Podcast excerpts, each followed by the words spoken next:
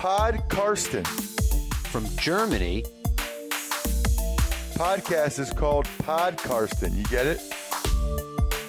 Listen to Pod Karsten. Carsten Keller ist vor Ort für Paddel Magazin. Hallo und herzlich willkommen zu Podcasten Episode 77. Mein Name ist Carsten Keller und ich bin immer noch freier Mitarbeiter beim Huddle Magazin und deren Online-Präsenz Football aktuell und habe auch noch meine eigene Seite unter meine-nfl.de. Da war es die letzte Zeit etwas ruhiger. Das hat einen Grund und das ist auch unter anderem der Grund, wieso heute kein Gast bei mir hier im Podcast ist. Die letzten Wochen waren etwas turbulent und nicht immer positiv turbulent. Zum einen gibt es den ein oder anderen Artikel von mir im aktuellen Huddle, zwei Stück. Einmal über die Ligen, die sich die letzten Jahre versucht haben, in einer Spring League oder im Frühling irgendwie sowas wie eine Nachwuchsliga der NFL zu werden oder andere Ansätze mehr. Die waren meistens nur von kurzer Dauer, also XFL, Alliance of American Football und viele andere mehr. Das habe ich mal zusammengefasst für den Huddle denn die nächste, die USFL, steht schon in den Stadtlöchern. Die wollen nächstes Jahr beginnen und die gab es ja auch schon mal in den 80ern. Zudem habe ich einen Artikel über den Dallas Cowboys Höhenflug verfassen dürfen, der ja ein bisschen in Stocken geraten ist. So ein bisschen gejinxt wahrscheinlich der Artikel. Also die letzten Spiele gingen verloren, die letzten beiden. Jetzt steht man kurz vor dem Spiel bei den Saints, dass man schon mehr oder weniger gewinnen muss. Aber die zwei Artikel, wie gesagt, im aktuellen Handel, der jetzt überall im Zeitschriftenhandel ist. Das war jetzt aber nur so ein kleiner Teil, wieso das die letzte Zeit etwas chaotisch war. Denn der größere Teil ist, dass Corona unseren Zeitplan oder meinen Zeitplan ganz schön durcheinander geworfen hat. Denn äh, ich habe mir gedacht, wenn sich die halbe Welt Corona zulegt, dann probieren wir das auch mal aus. War natürlich nicht so. Die große Tochter hat es von irgendwo mitgebracht, war dann für uns alle überraschend positiv im Schulpool-Test da muss ich sagen, das System hat wirklich gut funktioniert, denn äh, sie hatte an zwei Tagen hintereinander so ein bisschen Kopfschmerzen, ein bisschen schlapp gewesen, aber wir hätten sie auf jeden Fall in die Schule geschickt, wenn denn nicht dieser positive Pooltest gewesen wäre und wir daraufhin einen PCR-Test haben machen lassen, der dann auch positiv war. Und ja, ich habe mich dann ins Homeoffice verabschieden dürfen und habe es mir dann genau wie meine Frau auch geholt. Also es hat so fünf Tage ungefähr gedauert. Dann waren wir auch endlich positiv, nachdem wir vorher schon Symptome hatten. Und ja, seitdem sitzen wir hier in Quarantäne. Also Episode 77 ist die Quarantäne-Episode. Die Quarantäne endet hoffentlich mit Ablauf des morgigen Tages, denn dann dürfen wir unseren Entlassungstest machen nach 14 Tagen. Und wenn der negativ ausfallen sollte, wovon wir alle ausgehen, dann dürfen wir übermorgen wieder uns unter richtige Menschen mischen und auch mal andere Gesichter als die drei hier im Haus sehen, was ja nicht so verkehrt ist und ich darf auch wieder in die Arbeit und vor Ort das Chaos irgendwie versuchen einzutüten. An dieser Stelle auch herzlichen Dank an die vielen Genesungswünsche, die uns erreicht haben. Ähm, wer es mal nachmachen möchte, ich kann es nicht unbedingt empfehlen, dieses äh, Corona. Wie gesagt, die große Tochter hat es ganz gut überstanden, zwar mal ein bisschen Kopfweh, das war es dann eigentlich. Meine Frau und mich hat es doch ziemlich gebeutelt, muss ich sagen. Also vergleichbar mit einer schweren Erkältung war es bei uns. Wir sind beide doppelt geimpft, allerdings äh, in beiden Fällen schon auch relativ lange her, also jeweils ziemlich genau ein halbes Jahr, bei mir sogar noch ein bisschen länger. Deswegen war es dann auch nicht ganz so überraschend, dass wir uns bei der Tochter auch angesteckt haben. Aber so ist das eben. Wir haben es überstanden, wir husten noch ein bisschen. Also wenn jetzt zwischenrein ein Hustenanfall kommt, dann versuche ich den rauszuschneiden. Alles andere haben wir, glaube ich, ganz gut in den Griff bekommen. Jetzt ist aber dann auch Zeit, noch so ein paar Loose Ends, wie der Amerikaner sagt, hier aufzudröseln bzw. festzuzurren. Es hat sich doch das ein oder andere getan in den letzten sechs Wochen, die jetzt mittlerweile schon vergangen sind, seit dem letzten Podcasten. Der war direkt nach London. Seitdem ist doch das ein oder andere passiert. Ich fange mal mit der ELF an. Die hat bekannt gegeben, dass zum einen noch ein paar Franchises dazukommen. Das war letztes Mal schon ziemlich klar, beziehungsweise wurde dann ja auch schon verkündet. Man hat jetzt mittlerweile diese zwölf Franchises, die es jetzt dann sind, in drei Conferences, a vier Teams eingeteilt. Das nicht unbedingt nach geografischen Gesichtspunkten, auch wenn man die sowas wie Norden, Süden und Central genannt hat. Aber man hat sinnigerweise doch zum Beispiel die beiden österreichischen Teams, die jetzt Neu dazu kommen die Swaco Raiders Tirol und die Vienna Vikings in eine Konferenz gesteckt, sodass es da schon mal zwei Derbys geben darf. Letztendlich werden dann die drei Konferenzsieger plus der beste Zweite die Halbfinals ausmachen. Und was man dann auch bekannt gegeben hatte, das Finale nächstes Jahr wird nicht wieder in Düsseldorf stattfinden, sondern ist für Österreich angesetzt und zwar in Klagenfurt. Wen wie mir ging, ich musste erst mal auf der Karte so nachschauen, wo sich denn Klagenfurt überhaupt befindet. Sind 540 Kilometer mit dem Auto, schlappe 5 Stunden 25. Mal gucken, ob das klappt oder ob ich mir das überhaupt antun werde. Auch die Hotellage soll jetzt nicht allzu toll sein, aber ich denke, das war so ein bisschen Zugeständnis an die beiden österreichischen Teams, dass man das Finale nach Österreich gibt. Ansonsten wurde der ein oder andere Spieler für die ELF-Franchise schon bekannt gegeben und vor allem viele Verträge, was die jeweiligen Coaching-Staffs angeht. Stuttgart zum Beispiel hat nacheinander jetzt, glaube ich, drei Verlängerungen bekannt gegeben. Also Head Coach Hanselmann, der Defensive Coordinator und der Linebacker Coach, zusätzlich noch ein neuer Running Back Coach. Und so schaut das bei den meisten aus. Allzu viel hat sich da sonst nicht getan. Und deswegen gehen wir ein bisschen rüber jetzt zur NFL. Das Thema für mich die letzten Wochen war Aaron Rodgers, der Quarterback der Green Bay Packers mit ja, seiner Lüge, sage ich jetzt mal. Er sagt natürlich, er hat sich bewusst so ausgedrückt, dass man seinen Impfstatus nicht rausfinden konnte, sondern er hat gesagt, er ist immunisiert im Sommer. Da hat jedermann gedacht, hat sich impfen lassen. Hat er nicht. Deswegen ist er dann auch zwei Spiele außer Gefecht gewesen. Jetzt spielt er wieder und er spielt sehr gut. Und seine Green Bay Packers haben zuletzt auch die Los Angeles Rams, die ich vor der Saison schon so ein bisschen bewettet habe, schlagen können. Die haben sich jetzt auch noch OBJ geholt, also Odell Beckham Jr., der in Cleveland nie wirklich angekommen ist. War auch in meinem Buch Hype Train ganz gut mit vertreten, wie das mehr oder weniger von Beginn an ein Missverständnis war. OBJ wollte einfach so ein bisschen im Scheinwerferlicht stehen und Cleveland ist eben nicht die Stadt des Scheinwerferlichts, das war in New York anders. Jetzt ist er in Los Angeles, vielleicht ist er da glücklicher. Bei Cleveland war er das sicherlich nie und hat auch nie die Leistung gebracht, die man sich dort von ihm erwartet hat. Cleveland bin ich gespannt, wie es weitergeht mit Baker Mayfield. Dessen Vertrag läuft ja durch die sogenannte Fifth-Year-Option noch bis einschließlich der Saison 2022 und bisher konnte man sich nicht auf ein langfristiges Papier einigen. Das liegt daran, dass seine Leistungen etwas up and down sind und ja, der Heilsbringer ist er bisher noch nicht, auch wenn er ganz viele Werbespots gedreht hat. Er ist bestimmt kein ganz schlechter, aber eben auch kein ganz guter. Und ich bin sehr gespannt, was man ihm denn letztendlich für einen Vertrag anbieten wird und ob er dann weiterhin bei den Browns bleiben kann, darf, wird, wie auch immer, oder ob sich die Wege dann trennen nächstes Jahr. Ansonsten ist die Liga gefühlt ausgeglichen wie fast noch nie. Das zeigt sich auch so ein bisschen an den MVP-Quoten, Wetten, wie auch immer. Also ich habe die letzten Jahre immer mal gerne den MVP gewettet. Mittlerweile bin ich ganz froh in diesem Jahr, dass man es nicht wetten kann. Also zumindest nicht bei den Anbietern, wo ich mein Geld rumliegen habe. Denn äh, es gibt für mich keinen wirklichen MVP. Und das ist, äh, wenn man jetzt bedenkt, dass man doch schon vor Woche 13 steht, sehr, sehr ungewöhnlich. Also ich habe jetzt mal die amerikanischen Quoten nachgeschaut.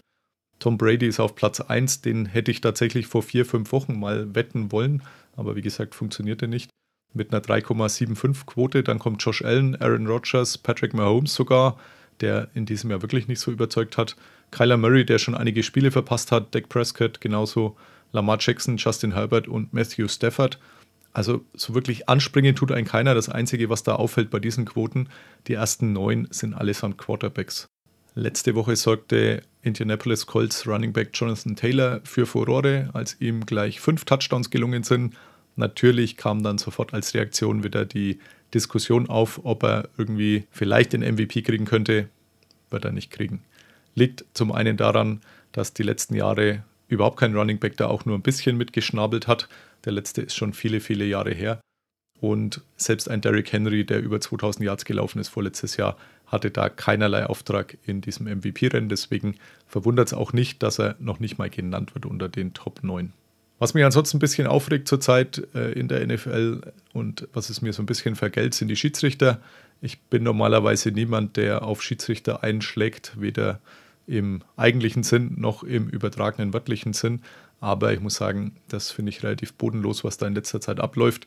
Zum einen diese Taunting-Regel, da hatte ich eigentlich gehofft, dass das wie mit den meisten Regeln der NFL ist, dass man so nach zwei, drei, vier Spielen, wo man das wirklich forciert und auch nochmal ins Rampenlicht drückt, so langsam davon abkommt und diesem Quatsch einfach nicht mehr pfeift. Aber das wird tatsächlich durchgezogen.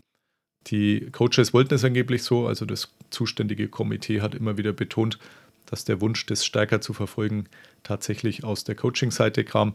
Wer die Spiele die letzten Wochen anschaut, der, muss ich sagen, kann es wahrscheinlich nicht verstehen, genauso wenig wie ich.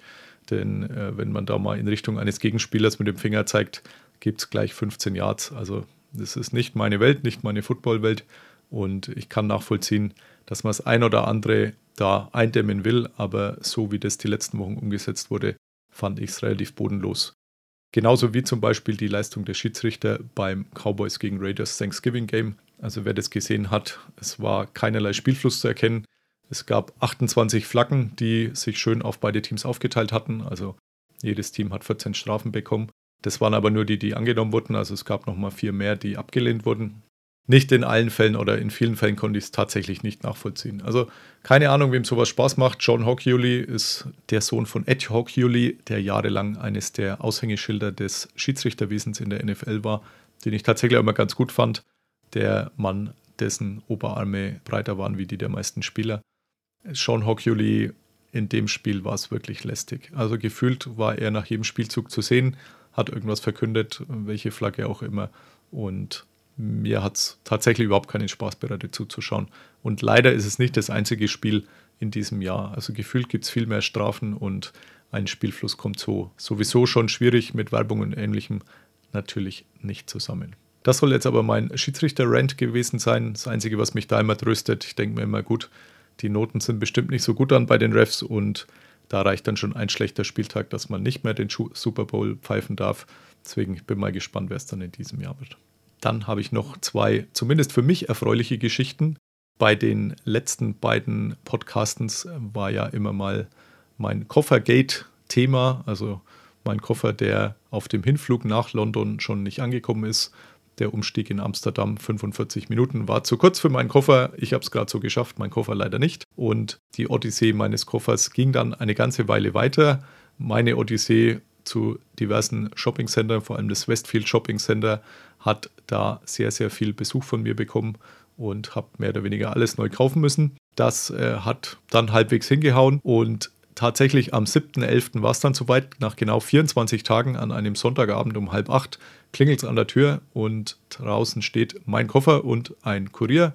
Ich habe mich sehr herzlich gefreut, habe alles wieder in die Arme schließen dürfen, die Sachen in meinem Koffer gefunden, von denen ich gar nicht gewusst habe, dass die auch da drin waren und die schon weg waren. Also nicht alles hätte ich davon tatsächlich auch nochmal gebraucht, habe ich so den Eindruck. Aber vor allem mein wunderschöner Koffer ist zurück hat, wie gesagt, nur 24 Tage gedauert. Und heute ist es auch schon wieder 24 Tage her, nämlich an demselben Abend habe ich dann noch meine Rechnung bei KLM eingereicht über schlappe 850 Euro für Sachen, die ich mir kaufen musste, weil sie eben nicht da waren, bis hin eben zu einem Koffer, der nicht so schön ist wie der, den ich jetzt zurückbekommen habe, der aber trotzdem fast 300 Euro gekostet hat. Seitdem ist Funkstille. Also 24 Tage haben sie jetzt meine Auflistung, was ich alles an Kosten hatte. Und da sind die vielen grauen Haare, die ich zwischenzeitlich bekommen habe, noch gar nicht mit aufgeführt. Also bin auch da gespannt, wie es weitergeht. Ein gutes Ende hat auch die zweite Geschichte genommen, die ich hier neulich mal angesprochen hatte, und zwar mein Disput mit PokerStars Sports. Also vielleicht können Sie Poker, Sie können nicht Sportsbetting, denn die Wette, dass Deshaun Watson bei den Houston Texans bleibt. Die wollten sie ja partout nicht auszahlen. Ich habe mich dann mal an ein neutrales Schiedsgericht gewandt. Das kann man machen, würde ich wegen 20 Euro nicht tun. Tatsächlich ging es aber um einen mittleren dreistelligen Betrag und da war mir das nicht zu so schade, denn ich fühlte mich eindeutig im Recht und James Ironside, cooler Name und noch cooler, der Dispute Case Manager, also sowas wie ein neutraler Schiedsrichter, hat entschieden, äh, dass ich natürlich recht habe so wie ich das hier immer zu Hause erkläre, dass ich ja immer recht habe und dann nur mein Sohn kurz widerspricht, nein, das eine Mal hätten wir uns verlaufen, wenn wir auf dich gehört hätten. Das gestehe ich immer zu, aber in diesem Fall war James Ironside meiner Meinung. denn Deshaun Watson ist und bleibt immer noch bei den Houston Texans. Folglich ist auch die Wette nächstes Team Houston Texans richtig. Und ja, mehr oder weniger zähneknirschend musste mir PokerStars dann doch endlich mein Geld überweisen, gut schreiben und ich habe es dann auch sofort ausgezahlt und auf der anderen Seite gleich wieder investiert und genutzt. Und zwar habe ich meinen Draft-Trip für Las Vegas gebucht, habe ja, ein halbwegs gutes Angebot für Flug und mein Traumhotel, das Venetian, gefunden. So im italienischen Style, ist jetzt auch schon so, weiß ich nicht, 20 Jahre altes Hotel. Aber fand ich immer sehr genial und habe mir das jetzt mal gegönnt mit diesem Geld und noch etwas Geld mehr und bin sehr gespannt, ob dann dieser Draft-Trip zustande kommt, denn die letzten zwei hat ja Corona gekillt. Ich hoffe mal, dass aller guten Dinge in diesem Fall drei sind und ich dann am 26. April den Weg in Richtung Las Vegas aufnehmen kann. Wer momentan ein bisschen nach Amerika-Sachen sucht, es ist nichts billiger geworden, kann ich berichten. Vor allem Mietwagen sind explodiert. Ich habe überlegt, vielleicht überhaupt keinen Mietwagen zu nehmen. Jetzt habe ich dann doch einen zumindest für vier Tage gebucht. Die vier Tage kosten mich so 350 Euro. Das ging gerade noch. Die Angebote, die ich vorher hatte, die waren eher so im 600, 700 Euro Bereich für ein Mittelklasse-Auto. Also nichts irgendwie Besonderes. Deswegen war das Geld von PokerStar Sports durchaus wichtig. So, damit bin ich jetzt auch fast am Ende schon. Ich habe nur noch den heutigen Namenssponsor der Episode 77 und das ist ein Mann, den ich sogar schon mal live spielen habe sehen und dessen Familie ich schon live getroffen habe, nämlich Andrew Whitworth, der Left Tackle der Los Angeles Rams. Der Mann ist jetzt auch schon fast 40 Jahre alt, in ein paar Tagen ist es soweit. Ich habe seine Familie getroffen beim Super Bowl 53 in Atlanta, als äh, die für ihn stellvertretend eine Ehrung der Spielergewerkschaft NFLPA entgegennehmen durften. Ich glaube, es waren dann letztendlich 100.000 Dollar, die seiner Stiftung zugute gekommen sind, weil er sich so sehr engagiert hatte, sozial. Und er ist ein herausragender Left Tackle und sozial nicht weniger stark. Deswegen absolut in Ordnung, dass er der Namenssponsor wird. Ehemaliger Second-Round-Pick der Bengals 2006 und seit 2017 ist er jetzt bei den Rams und verlängert da ja mehr oder weniger von Jahr zu Jahr, wenn es noch irgendwie geht, war nur viermal beim Pro Bowl. Gefühlt hätte ich gesagt, er war viel öfter. Aber wirklich ein absolut herausragender Sportler und herausragender Mensch. Deswegen freue ich mich, dass er diese Saison auf jeden Fall noch aufläuft und hoffe auch, dass das vielleicht noch ein, zwei Jahre lang klappt. Damit bin ich jetzt wirklich am Ende. Herzlichen Dank fürs Zuhören. Wer mag, kann gern noch eine Bewertung bei iTunes hinterlassen. Mein Buch gibt es auch immer noch bei Amazon. Kleiner Hint, auch wenn jetzt der Black Friday schon vorbei ist, aber wer noch etwas Geld übrig hat, gerne noch anschaffen. Hype Train wird frisch produziert bei jeder Bestellung. Ansonsten kauft euch den neuen Huddle. Sind nicht nur meine Stories drin, sondern eine ganze Reihe mehr und lohnt auf jeden Fall den Kauf. Damit alles Gute, bis zum nächsten Mal. Bye bye. Listen to Pod Karsten. Pod Karsten. Thank you, Karsten. go. Carsten Keller ist vor Ort für Tunnel Magazin. Karsten, you're a great dude. Danke and alles gut.